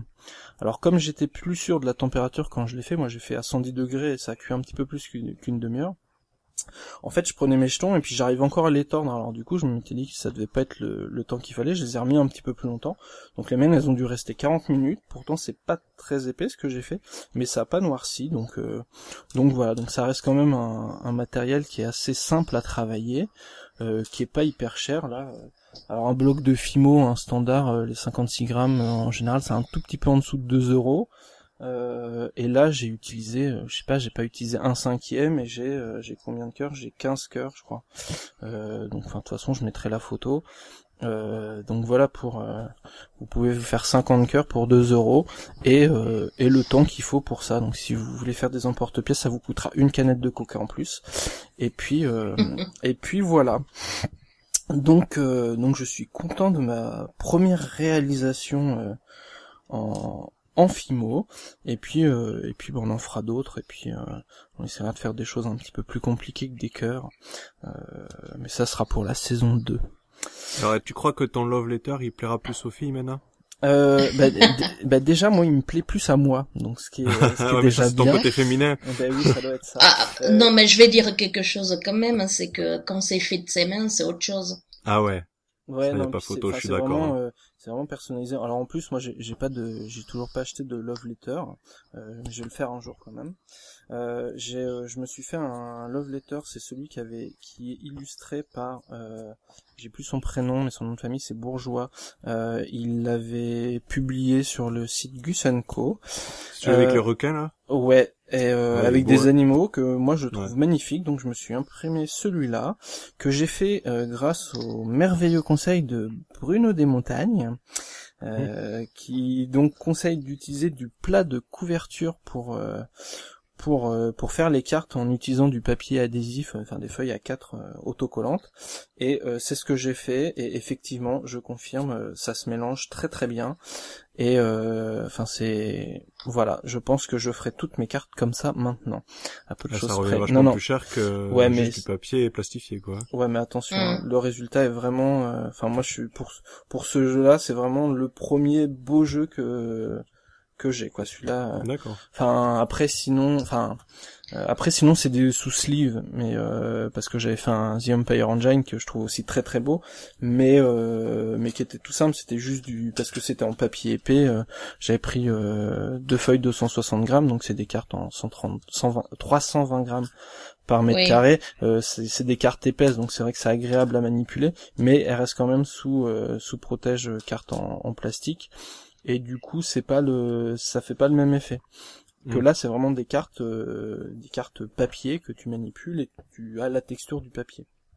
Mm. Donc voilà, par contre, effectivement, c'est pas le même prix parce que mes 100 feuilles euh, euh, de plat de couverture, je les ai payées 13 euros. Donc euh, Ah je oui, suis, quand même, hein. c'est bon. Après, je suis allé, euh, mon fournisseur du coin, euh, enfin du, qui est juste à côté de chez moi, mais qui doit être le plus cher aussi de, de la région. euh, mais euh, voilà, j'en avais besoin rapidement, donc j'ai payé, euh, j'ai payé la disponibilité rapide, comme on dit. Oui. Voilà. Euh, petite question, Sonia, toi, t'as eu, tu travailles un petit peu la FIMO ou c'est un truc que t'as jamais Euh, trop fait? J'en ai, j'en ai fait parce que là, je suis en train de construire ma version euh, du jeu euh, The Island. Vous Ah oui. savez, celui avec les requins, euh, les Ouais, petits ouais. monstres de la mer qui cherchent à attraper un petit peu les nageurs, là. Et euh, donc, j'ai fait quelques requins, enfin des dos de requins en fimo, ainsi que euh, j'ai fait mes petits palais euh, pour faire euh, donc le l'île elle-même hein, en tant que telle et je suis en train de construire mes baleines. Ah oui, donc quand même, tu, tu fais un petit peu de FIMO. Ça Oui, fait, tout ça à fait, fait. ça fait quelques pièces. Oui, il faut bien aérer le four hein, après, hein. sinon c'est toxique après pour cuisiner la nourriture. Hein. Mm. Je le dis, je le précise, hein. toujours Oui. faire attention de bien aérer le four après. Hum. Euh, et donc, euh, bah, sinon sur Love Letter, bah, il y a plein, plein, plein aussi. Euh, donc j'en ai, j'en, citais pas mal. hein. Il y en a, il y en a plein, plein d'autres. Mais, enfin, de toute façon, on en reparlera à la saison 2 parce que, parce que, bah, on, reparlera sans doute de Love Letter si je fais d'autres choses avec. Donc, bah, la, la première chose, enfin, finalement, en fait, c'est tous les tous, tous les accessoires du, du jeu qu'on va pouvoir faire. Donc les, les jetons, on peut les faire de, de plusieurs façons. Bon, on peut faire des, des jetons en carton. Alors moi j'avais, il me semble que j'avais vu ça sur Board Game Geek, mais j'ai j'ai pas réussi à le retrouver. C'était des Hmm. petits cartons en forme de lettres, genre Oui. avec, un- avec un petit cœur rouge dessus. Euh, bah, comme j'ai pas réussi à les retrouver, je les ai fait moi-même. Donc euh, bah, là, en faisant des tokens classiques, en utilisant euh, du papier autocollant et euh, et du des, des calendriers, etc. On peut faire des jolis euh, des jolis petits tokens euh, pas pas trop gros et qui euh, bah, qui remplacent joyeusement les petits cubes rouges. Euh, bah après il y a tout ce qui est Fimo, euh, etc. Les, euh, alors en Fimo j'avais vu aussi des petites roses. Euh... Enfin il y a, il y a quelqu'un qui avait fait des petites roses, euh, Oui. des petites fleurs de rose, euh, qui Ouais. étaient très jolies. qui Euh, ressemble à celles que l'on trouve sur les gâteaux de mariage ou ce genre de choses. Vous Ouais. savez, qui sont en, en, en pâte d'amande, vous voyez? Ouais. Oui. Bah, Je raconte Ouais. pas le boulot à faire ça en fimo, quoi. Ça, c'est Ben, clair. ben, c'est tout petit en fait, mais euh, a priori ça se. Enfin j'ai trouvé des trucs, mais j'ai pas eu le temps de les faire comme euh, trois quarts des trucs que je mets dans des coins. Euh, mais un jour je, je les ferai. Euh, moi j'ai pensé à un truc qui peut être marrant, euh, c'est les jetons parfumés. Alors là c'est plus euh, pour offrir, mais euh, mais voilà, euh, l'amour, tout ça, le, le parfum. Euh, J'ai vu aussi des, enfin des, des, des fleurs en, en tissu. Et du coup, je me suis dit que ça pouvait être une bonne idée d'essayer de faire des, bah, des petites roses ou ce genre de choses, mais en tissu. Et euh, si vous les faites suffisamment petits, ça peut rem- remplacer joyeusement vos tokens. Donc voilà pour la partie jetons. Pour la partie carte, bah après il y a un million de, de fan art qui existent euh, Oui. et qui continuent d'être euh, ajoutés régulièrement. Donc euh, bah, pour les, les gens qui veulent s'occuper, vous pouvez faire vous-même vos, vos propres cartes. Et euh, il y a plein d'outils pratiques pour faire ça. Et puis si jamais vous avez besoin de conseils là-dessus, bah, n'hésitez pas à nous le demander. Euh, je un truc sympa aussi, c'est les boîtes. Alors les boîtes, c'est un, c'est un enfer pour les gens qui font plein de print and play parce que bah, c'est pas toujours simple d'avoir la- Non, des boîtes qui sont à la bonne taille.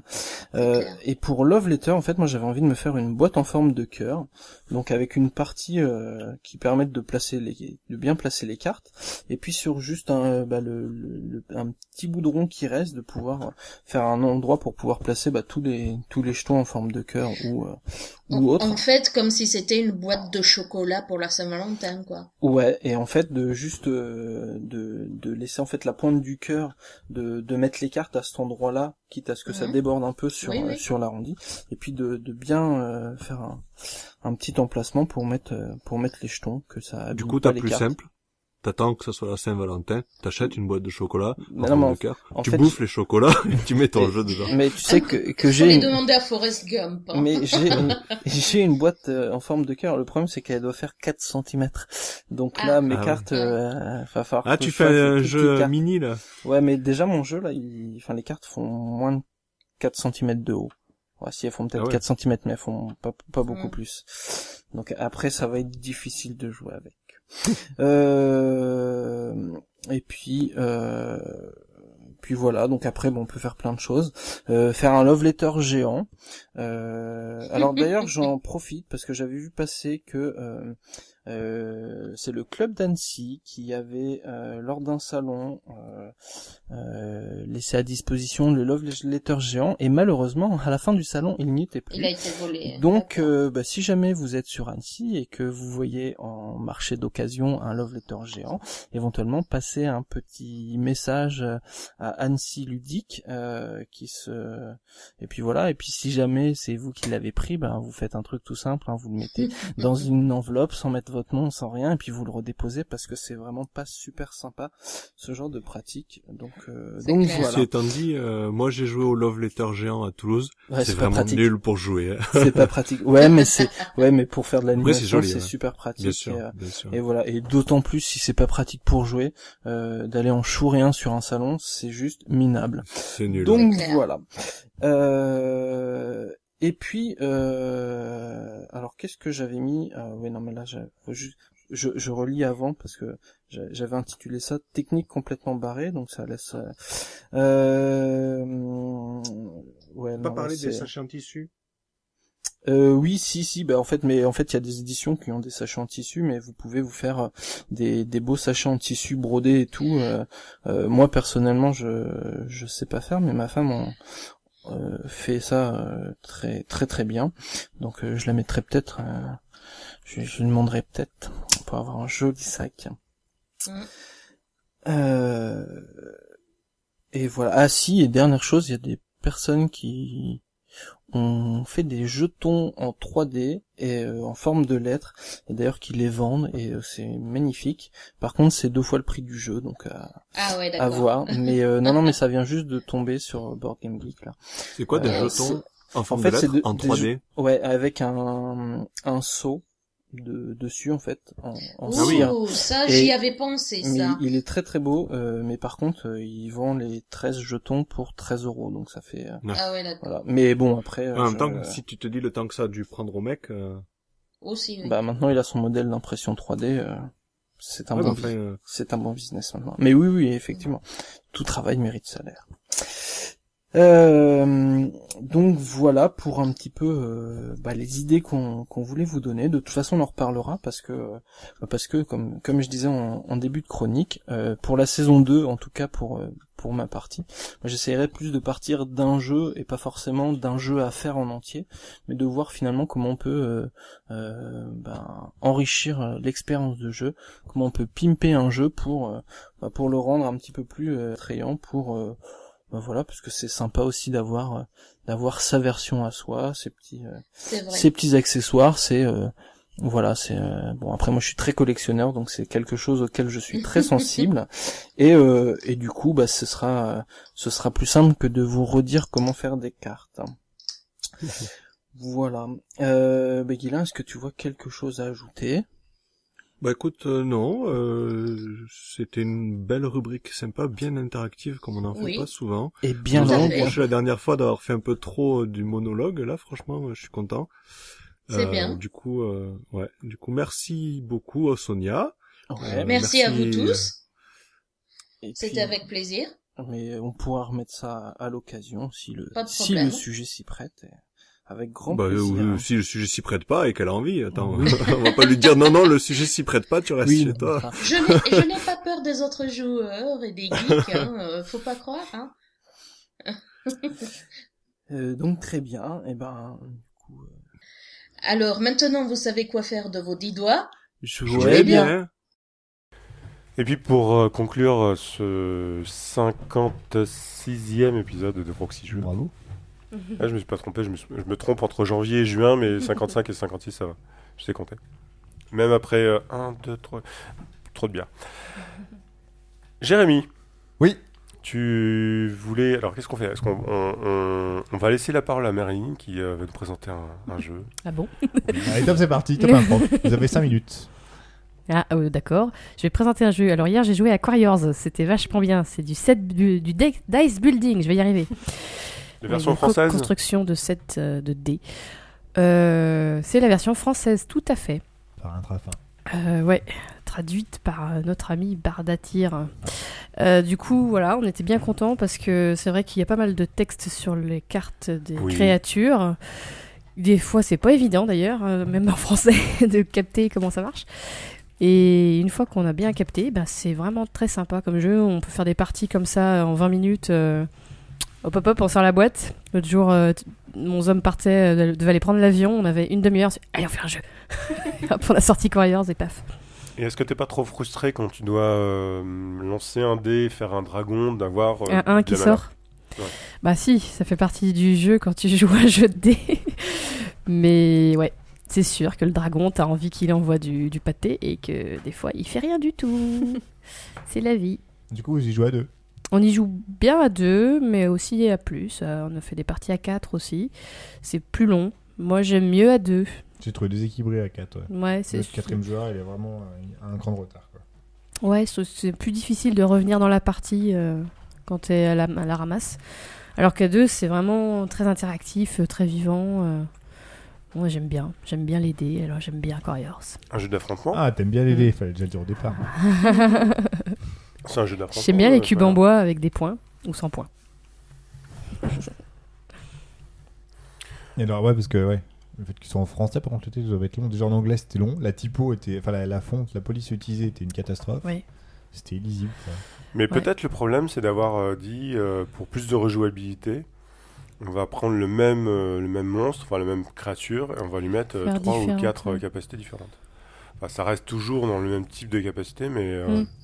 C'est peut-être un peu la difficulté. Enfin, le- c'est pas un problème, mais euh, c'est euh, à la fois euh, bien parce que ça renouvelle le Ça jeu, et à la fois c'est pas bien parce que euh, ben, il faut, il y a beaucoup de choses à dire. et ça, Mm. ça change beaucoup Ouais, faut, partie bah, une fois que Ça tu les as, joué une fois toutes les cartes, c'est bon quoi.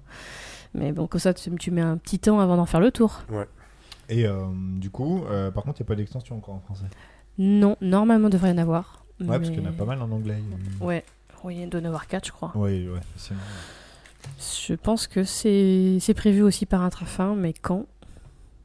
Un peu de patience. Et donc, tu le recommandes pour sa rapidité de partie? Bah une fois que fun ouais, une fois que t'as compris le, le, le système, euh, c'est c'est fun, c'est rapide, c'est interactif. Euh, donc euh, moi j'aime bien. Moi j'aime bien le, le building. donc euh, Le pack building. ouais le, le pool building. Parce que maintenant il y a du back building, du ouais, dice building, deck building. Donc euh, Quoi, dans Puzzle Strike, c'est pareil, tu construis un. C'est finalement dans un Ouais. sac, je crois que tu Ouais. les mets aussi, ouais. Même principe. Quarrior, c'est un jeu de Mike Elliott et Eric Lang chez Intrafin en français. Mm. Pour 2 à 4 joueurs à partir de 10 ans. Facile, 8 ans. ouais, Tu descendrais à 8 ans, non 10 ans je sais pas le tour de jeu est peut-être pas super simple à comprendre quand même. Alors 10 ans. De dire 10 ans. ouais. Après c'est toujours pareil, hein, gamin joueur ou. ou Ouais, ouais, ouais, bon. Pour 30 minutes environ et c'est 49 euros chez Philibert. Toi, Eve, un jeu. c'est euh, le nom. euh, pardon. Non, parce qu'il demande. je crois. Il demande, il redemandait le nom. Donc, je- Quarriors. C'était Quarrior. Quarriors. Un jeu. On a joué à quoi de récent? Non, mais même, euh, on a ri- à rien de récent. euh, que t'aimes bien, tu peux dire Battlestar Galactica par exemple. Alors, malheureusement, c'est pas un des, un des jeux que. Chut, alors tu dis pas. euh, c'est le meilleur jeu, c'est pas. Le Ouais, mais meilleur n'ayant jeu de pas, la n'ayant pas Terre. vu la série, euh, j'ai j'ai moins, euh, j'ai Ah pas oui, sauté ça qu'il à faut que cause je de l'univers, Ah. alors que j'ai l'impression que les gens qui connaissent la série sont à fond dans ce jeu. Ah ouais, grave. Nous on a eu le jeu, on a attendu deux ans pour l'ouvrir, on a Ouais. regardé toute la, toute la saison, toutes les saisons et après on l'a ouvert. Parce qu'effectivement, ça peut te spoiler des choses. En plus, Ouais. C'est ce qu'on nous avait dit, donc on a préféré regarder la série d'abord. Faut qu'on la revoie, il faut que j'achète les, les coffrets. Bah, le beau coffret Faut pas que avec le filon. toute la série parce que Ah, si tu veux pas te spoiler quand ils ont créé le jeu, ils avaient encore que les deux premières saisons qui étaient sorties. Ah non, non, il y a des trucs... euh, ouais. Oui, je pas. en je vais fait, pas le c'était dire à sorti. l'antenne, mais il y a des Ouais, ouais. trucs, tu, tu lis, tu fais- Après, nous, ça nous a... En fait, on a Mais c'est ouvert après la coup, boîte, on, est... on arrivait presque à la fin du... de la série, et on a... là, on a ouvert notre boîte. on a dit, tu crois qu'il y avait des gros spoils? Et puis, il y a un truc, on s'est dit, ah, mais... Ah bon? Tu crois que hein? Et puis du coup après à la fin le- de tout ce qu'on a regardé les épisodes, on était ah, elle va mourir. Geoffrey meurt. Ah Mais je suis. Chut, on a parlé à saison 4. Ouais, on en tue pour moins que ça. hein. Malheureux. Par contre, j'ai hâte de pouvoir tester Serenity, parce que ça, c'est une série que j'ai vue pour le coup. Ah, euh, Serenity, on a ouais. vu à SN, euh, le jeu qui était censé c'est euh, sortir Firefly. Ah en oui. français cette année, mais il... ça va sortir quand Je pense que c'était, c'était juste un- encore un mensonge d'éditeur. C'est triste. C'est, euh, il y, a- il y a eu deux mensonges, deux Quel- gros mensonges dans, mon, dans ma vie dans de tes joueur. phrases. Non, non, y a- alors là, il n'y a pas de, il y a juste, euh, c'est vraiment objectif. Euh, c'est Agno Girk sur le stand de, je balance, hein, Carrément. Ouais, des. On l'a entendu plein de fois. de Lookout, qui m'a dit, euh, je lui dis, bah, euh, j'achète un Agricola, mais euh, si, si je traduis juste le truc, la petite ligne du milieu là, ça marche, je peux jouer. Ouais, ouais, pas de problème, ouais, salaud. Très bien cartes. ça. Et puis euh, là, c'est euh, c'est l'inverse, et je veux pas acheter en anglais. Euh, Est-ce que ça va sortir en français? Oui, oui, oui, ça va sortir en français. En février, nous a dit. Salaud. Parce qu'ils étaient, en- N'importe parce quoi. qu'ils étaient en train de négocier avec un éditeur sur le salon. ça. Ah ouais. Ce qui est bête, c'est que. Enfin bon, je sais que tu l'auras pas acheté en anglais, mais à un moment, je sais que Philibert l'a eu Ah bravé euh, à 30 euros, du coup, la version anglaise. Oh, Mais il est indisponible maintenant. Ah, ils ont tout vendu. C'est qu'il y a peut-être une VF qui arrive, quoi. Si c'est philo- chez, Bah, si cool. chez Philosophia, c'est normal que c'était prévu en février et que ça arrive qu'en 2015. C'est pas forcément. Ouais, je aussi. Un tirage de Ça 750 exemplaires. Chez Edge aussi, ça fait bien ça. Ouais. ouais. Oui, en plus, je vois plutôt Edge édité sur le truc, quoi.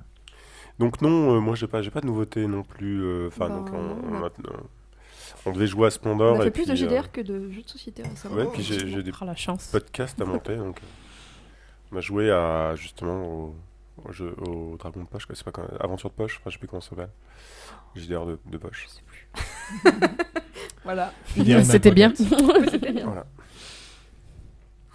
Jérémy, Oui. Camel Up Alors, j'ai commencé par Camel Up.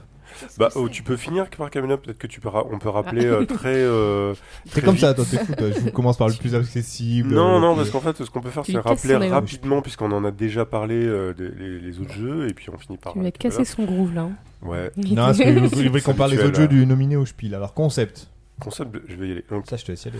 euh, un tableau, un plateau, pardon, euh, des petites euh, figurines qui nous permettent de définir euh, un concept en donnant des indices aux gens. C'est-à-dire que ce qu'on va faire, c'est qu'on va dire je suis un film, je suis un personnage, euh, je suis euh, un lieu. Et après, à partir de là, on va pouvoir dire je suis un, un personnage fictif, je suis un super-héros, je suis euh, ceci, je suis cela. Euh, et puis après, on peut décliner, c'est-à-dire euh, si on a plusieurs concepts dans le dans le même dans la même dans ce qu'il faut faire deviner, on peut dire, alors je sais pas, guerre épée, on peut dire, euh, on peut dé- décliner les deux, Euh, et puis on, peut dire, euh, voilà.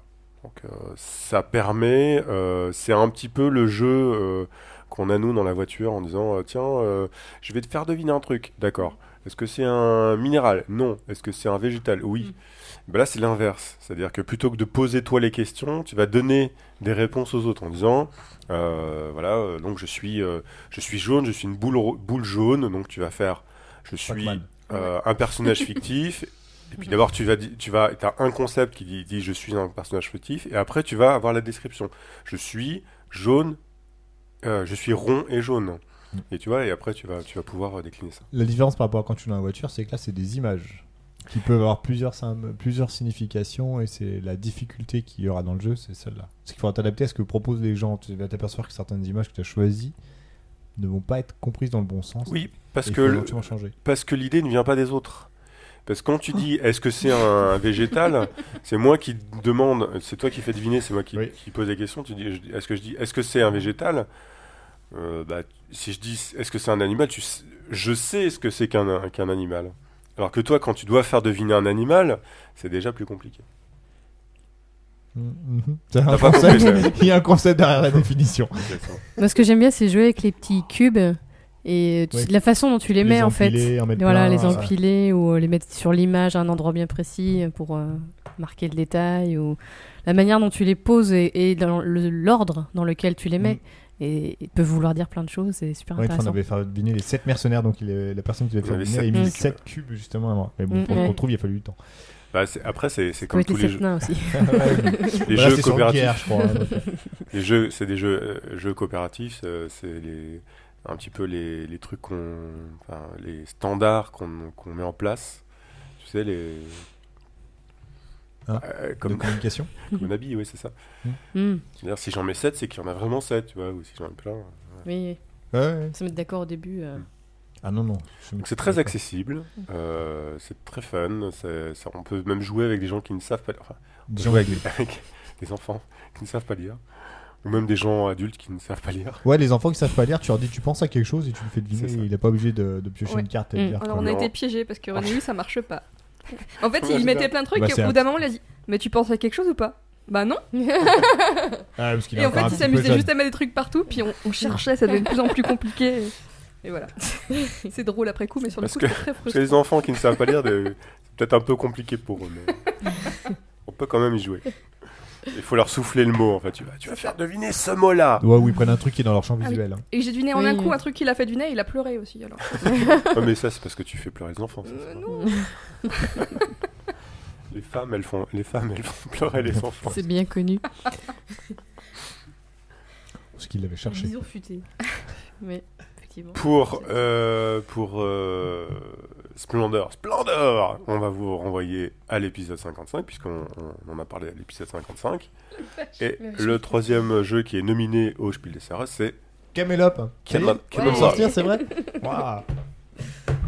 donc, le graphisme. Alors, le graphisme déjà. À la base, quand tu vois la boîte, tu sais déjà pas si le jeu il s'appelle Camelop ou Camel Cup. Grosse question. Ouais, C'est ça. Ah, C'est ça. Camel Cup, en fait. Et t'aurais tendance à dire Camel Cup, on est d'accord. Mais il s'appelle Camelop, c'est comme ça qu'il est dans la liste des jeux nominés, Oui. c'est comme ça qu'il est référencé sur BGG. Et qu'est-ce qu'ils font ces chameaux Alors pourquoi c'est voilà, Ah, mais- pourquoi c'est Camelop Parce que si tu regardes sur la tranche, regarde un peu les, les Ils chameaux, sont tous empilés. ils tout font quand même la gueule comme ils sont un peu empilés, ouais. Alors parce que C'est un jeu coquin, en fait, temps.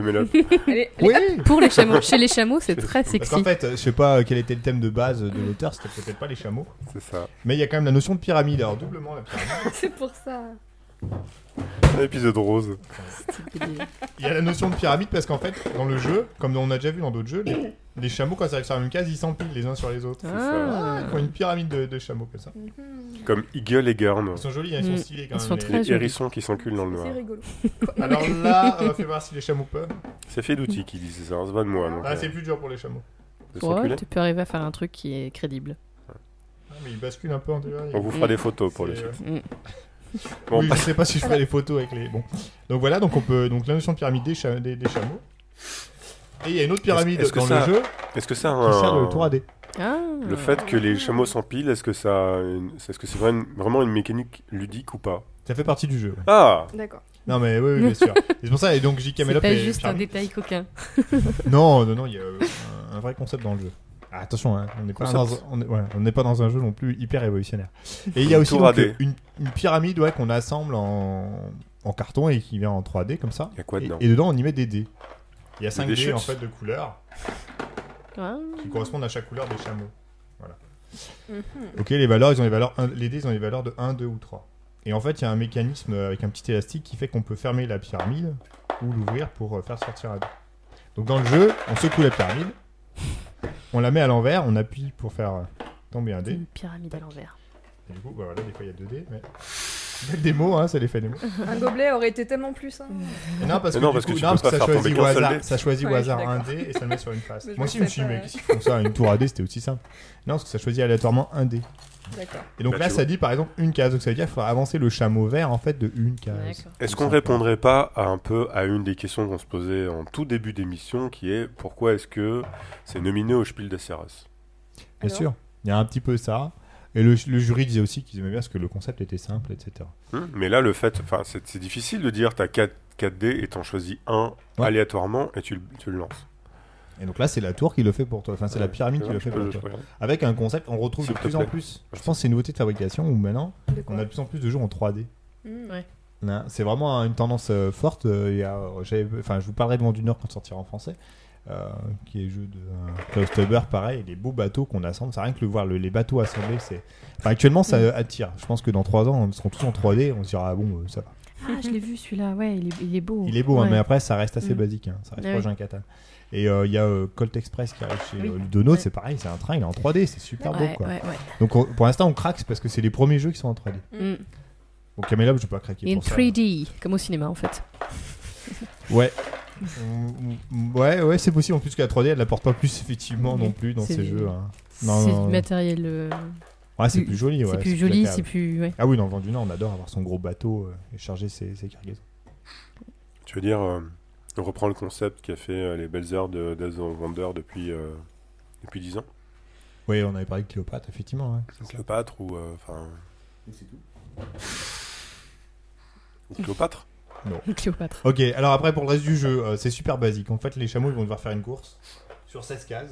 Alors je sors le matériel en même temps pour les gens autour de la table. Oh, les bruits de verre. Les bruits, ouais. Les bruits de la tour AD, les bruits Mais euh, des c'est juste fête. l'idée qui attrape pas les dés. Alors, ouais, donc je sais même pas comment poser, il y a trop de tombe. Voilà, je vais faire comme ça. Ok. Donc en fait, il y a 16 cases. Les chameaux vont faire le tour de... en 16 cases. Le jeu il joue sur plusieurs manches. Mais c'est un jeu pour enfants, non? Ouais, c'est un jeu à partir du temps, carrément. C'est un jeu familial, hein, c'est catégorie Spiel des Sierras. Et euh, à son tour de Splendor, jeu, Splendor ou ça? C'est le choix en fait. Ouais, je pensais concept qui gagne quand même, mais euh, ou ça c'est de, enfin pour moi ça c'est plus euh, Spiel que, que Splendor. Oui, oui, Donc ce à sera. Splendor. Non, c'est un D'accord. concept. Surtout la logique, Ah, c'est comme ça que ça marche. l'élimination avec C'est moi, ça. ça marche comme ça. D'accord. Bon, ok, je vous ai vu. le 16 plateau. cases, des dromadaires. Voilà, à son tour de jeu, on choisit en fait si on va miser. En fait, ça se joue en plusieurs manches. Une manche, ça se termine quand chacun des chameaux a avancé, de, avancé au moins une fois. à la fin de la manche, on va regarder le chameau qui est en tête, il va rapporter des points au joueur, au joueur qui a misé dessus. Mm. En fait, à ton tour de jeu, tu peux ou bien tu mises sur un chameau que tu penses qui sera premier de la manche, premier ou deuxième. Euh, ou bien tu vas faire avancer un chameau, ou bien tu peux placer, on a des tuiles euh, désert ou oasis qui permettent de faire reculer ou d'avancer des chameaux.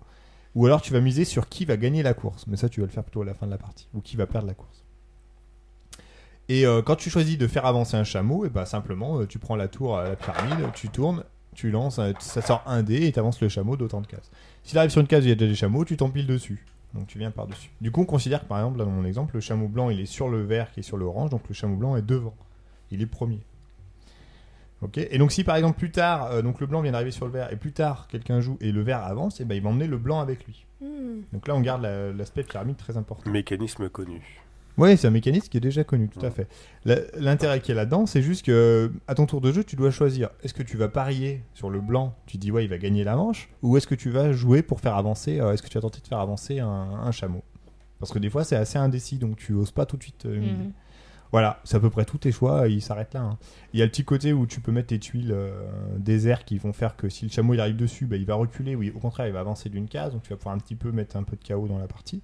Des fois, il y a un chameau, il est parti super loin devant les autres, mais en fait, euh, tu vas pouvoir facilement ralentir ou facilement accélérer les autres, Mm. et il va se faire rattraper. Euh, c'est à peu près tout ce qu'il y a hein, euh, dans le jeu, en concept, c'est euh, c'est basique. Mais le fait que la règle soit simple, ça marche tout de suite, en fait. Mm. Puis Même le avec des enfants. assez ludique. Ouais, le matériel est ludique. Alors, ce que j'ai. Donc, du coup, en fait, c'est juste euh, les points, bah, c'est de l'argent qu'on gagne hein, quand on mise. On commence avec 3, sous, je crois, et on finit avec euh, plus de 30 sans aucun problème. C'est win to win.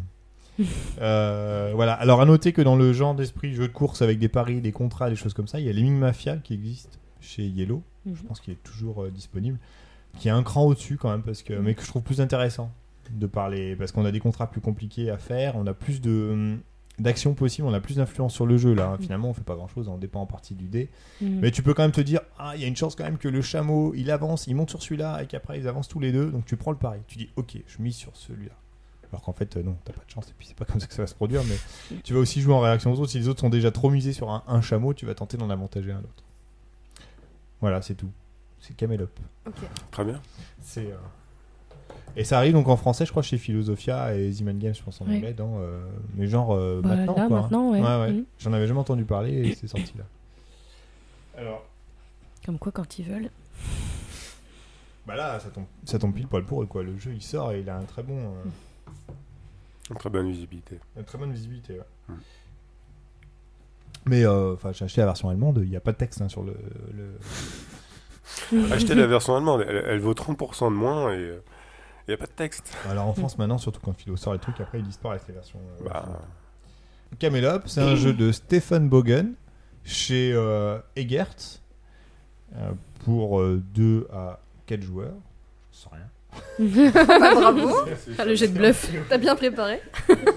2 à 8 Alors, joueurs. pour 2 à 8 joueurs, Quand même. incroyable. Ah ouais, on peut jouer avec Toute tout la le monde. famille. Ouais, je pense que c'est très très très chaotique à 8 joueurs. Mm. Donc il y en a qui ne doivent même pas jouer. Donc Et Hans Prusch, Hans Pruschvoll, ça veut dire chaotique Parce que c'est Zer Hans Pruschvoll. Je ne sais pas. ouais ou Et T'as ouais. acheté la version allemande en fait. toi. Ouais, ouais, mais c'est Zer. C'est ce qu'il vient de dire. Donc c'est pour 2 à 8 joueurs à partir de 8 ans. Là, on arrive à l'heure où en fait j'écoute plus. Donc... Et ça se trouve chez, euh, chez Philibert à 22,95€ pour la version allemande. Ah, Je pense que ce sera Philibert. un peu plus pour la version française. précis. 95. Ouais, je voudrais pas décevoir, tu vois, si je dis 23 euros, euh, Ouais. Ça pourrait refroidir. Alors que 22 euros, 95, 95. tout de suite ça, Ça- fait envie ça quoi. passe. Maryse Non, mais ça reste un prix en plus euh, correct euh, par rapport au jeu quoi. Oui, tout à fait. Euh, 22 euros, c'était le prix de. On a parlé 95. de quel Non, non. 23 euros, j'ai acheté Funkenschlag à ce prix-là il y a quelques années. Quoi? Oh, c'est bien. Ouais, c'était il y a 10 ans. Attention, les petits chameaux sont restés sur Race for the Galaxy. non, non, mais c'est bien, c'est bien. C'est un peu comme les dés avec des centres.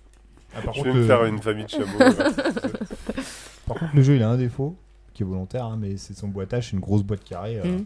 Parce que Ah, mais 20, c'est comme ça 22 qu'un jeu peut être nominé maintenant, il peut être que dans une grosse boîte carrée. Et, va- et 22 euros, c'est le prix d'un d'un jeu de cartes maintenant. Mm. Donc, euh, ça- Oui, mais une grosse boîte carrée dans mes étagères, c'est chiant. Quoi. Ça ne sera pas. Mm. Ça ne sera pas à ce prix-là chez Philosophia. Bon, Si on peut se permettre de dire ce qu'on veut. pardon? Nous aussi on dit ce qu'on veut. Oui, on dit ce qu'on veut. Éditeurs. Euh, C'est un peu. euh, Bah oui, si je les enchaîne tous, c'est un Tu peu sais, con. tu sais, j'ai j'ai écouté. Non, non, mais euh, on va peut-être en rester là. En plus, là, on est à 3h20 d'enregistrement. Le temps de mettre euh, les Dayers, ça met 25 minutes de plus, ça fait 3h40. Plus, euh, Si tu le reçois. ça fait. Ça fait on, est assez- on est à nos 6 heures habituelles, donc il n'y a pas de. pas Tout de- va bien. J'ai, j'ai- petit aparté, j'écoutais un truc sur, sur YouTube, euh, ça s'appelle Anyenke, euh, quelqu'un qui discute sur YouTube, il y a une chaîne. hein, qui disait que plus on faisait de hits, plus on était visible et moins on, on était euh, tranchant dans nos avis, parce qu'on on avait tendance à aplatir nos. à être de plus en plus rond. Après, et, t'appelles euh, TF1, quoi. c'est ça. et euh, je suis content que euh, même euh, malgré qu'on soit de plus en plus écouté et qu'on ait de plus en plus de visibilité au niveau des joueurs, des, des, des éditeurs et des auteurs, euh, on continue euh, à, dire, à dire des choses comme ça. Quoi. Alors, il y a deux choses. Quitte à y aller. Qu'est-ce qu'est-ce qui se passe sur le, le chat J'ai Alexis qui met Tu parles de la consensualité de Gus Donc tu Non, pourras mais- couper ça au montage.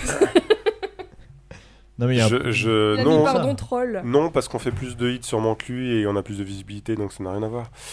Euh, Non, mais il y a deux choses. C'est euh, un, de toute façon, je me refuserai. Enfin, si on peut plus dire ce qu'on pense, euh, ça sert à rien de toute façon. en fait. C'est triste, ouais. Ouais, non, mais c'est le premier point. Après, c'est sûr que si ça gêne des éditeurs, bah, de toute façon, ils- de toute façon, globalement, euh, on ne demande pas les boîtes aux éditeurs. On en a de temps en temps, etc. Mais euh, On les remercie. voilà. Mais Camelot, je l'ai acheté. Enfin, il y a beaucoup de jeux que Oui. j'achète en fait aussi. Oui, c'est- oui, par rapport à ce qu'on a, c'est ça un truc, c'est un truc. euh, par rapport à ce qu'on achète, euh, les éditeurs sont pas perdants en fait, parce que on se, ce qu'ils nous donnent et ce qu'on achète, de toute façon, on rentabilise bien euh, le, le Voilà. fait de, de- Ouais, de bah, dire les choses. et, En fait, la seule différence, c'est que c'est vrai que des fois, il y a des jeux, bah voilà, moi, les jeux qui vont me tenir à cœur, je vais les acheter, je vais pas hésiter.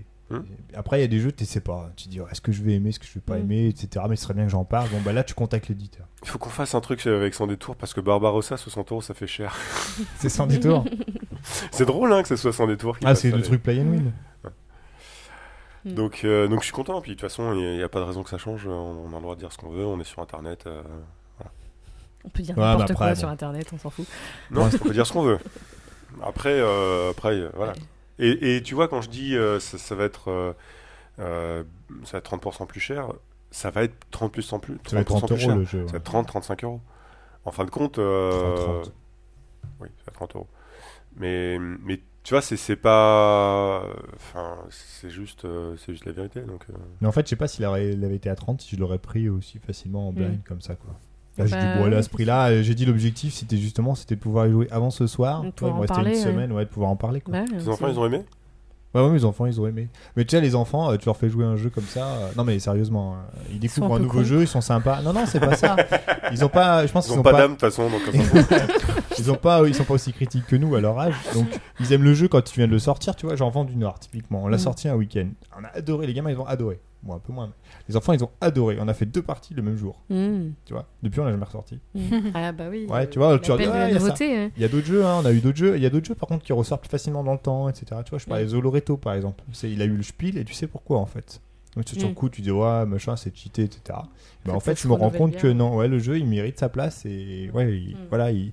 Camelot il a pas cette dimension là, je pense pas. En tout cas, pas dans ma ludothèque. J'ai trop d'autres jeux euh, intéressants à sortir. Et il préfère les Ming Mafia à la réflexion de mes enfants. Mm. Marilyn, un petit mot pour finir, un petit mot de Euh, conclusion? Il aime Ouais, bien me ouais. donner de... Un grand mot. Euh, un grand mot. Bah merci. merci de, Ah, Merci à toi d'être venu. de nous avoir, euh, de nous avoir, je dis nous, parce que Oui, oui, vous êtes deux. Enfin, Voilà. euh, tu, tu de peux. nous avoir euh, donné euh, la parole aux femmes. Euh, merci de m'avoir invité. euh, C'était cool. Tu reviendras en plus, tu sais maintenant. Un projet Bah, à parler. Avec plaisir. Un petit mot. Oui, bah merci aussi de m'avoir invité. J'ai fait tout le chemin moi. exprès pour venir. Je serais resté dans le bureau normalement, donc euh, je suis content. Tu Non, m'as fait j'étais- sortir. euh. Je l'avais laissé sortir. Je, je suis venue un peu sur la pointe des pieds parce que j'étais intimidée. mais Maintenant que j'ai bu plein de bière, ça se passe vraiment bien. donc vous avez La vie est belle. un petit, euh, un petit truc euh, de proxy jeu. 9 canettes sur la table. Bah, euh, euh. Non, c'est super simple. C'est les 33 centimes. Et on compte pas celles qui sont par terre. En tout cas, merci euh, beaucoup d'avoir euh, voulu participer, enfin d'avoir accepté de participer. Il faut qu'on se revoie parce qu'on on a un autre sujet à traiter, euh, c'est le financement de, euh, du hobby jeux de société. Et puis comment ça, il faut qu'on se revoie absolument pour ça. Euh, merci Eve de ta participation à ce, à ce podcast. Euh, merci à toutes celles et tous ceux, euh, des chutes, Krillin, et puis les d'ailleurs qui ont travaillé pour que cet épisode soit un épisode rose. Euh, N'hésitez pas à laisser un commentaire, nous dire si on a dépassé les bornes, s'il faut qu'on arrête de boire de la bière ou euh, au contraire, euh, si vous avez aimé cet euh, épisode, je vous donnerai mon adresse pour que vous nous envoyer encore plus de bière. N'oubliez pas le Patreon. Merci beaucoup à tous ceux qui nous soutiennent. Merci à tous ceux qui nous font des dons. Parce que vous pouvez aussi, si vous n'avez pas envie de vous engager sur un long terme, nous- J'ai mis petit- les liens sur le site sur la droite. un petit don. Euh, on vous dit à bientôt. Euh, le prochain épisode sera un épisode euh, peut-être aussi un tout petit peu particulier, euh, puisque euh, on, on va en enregistrer un bout avec euh, la Proxy Team ou une partie de la Proxy Team. Ah oui. Ça sera le dernier de l'année. Ouais, on enregistrera aussi un bout avant. euh, Ouais, je sais pas. Je sais pas.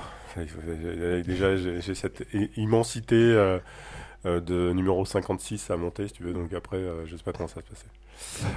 Le euh, site euh, euh, podcast.proxy avec un i-jeu avec un x.fr. euh, Le Twitter euh, @proxyjeu, le Facebook euh, et puis voilà. On vous dit à très bientôt et en attendant. Je vois bien. Ah bah alors. Ah non, mais moi j'attendais qu'elle le fasse. On va, on va Ah, agrémenter le final. Ouais. Attention. On va agrémenter avec une voix douce. On vous dit donc à très bientôt et en attendant. Jouez bien. bien.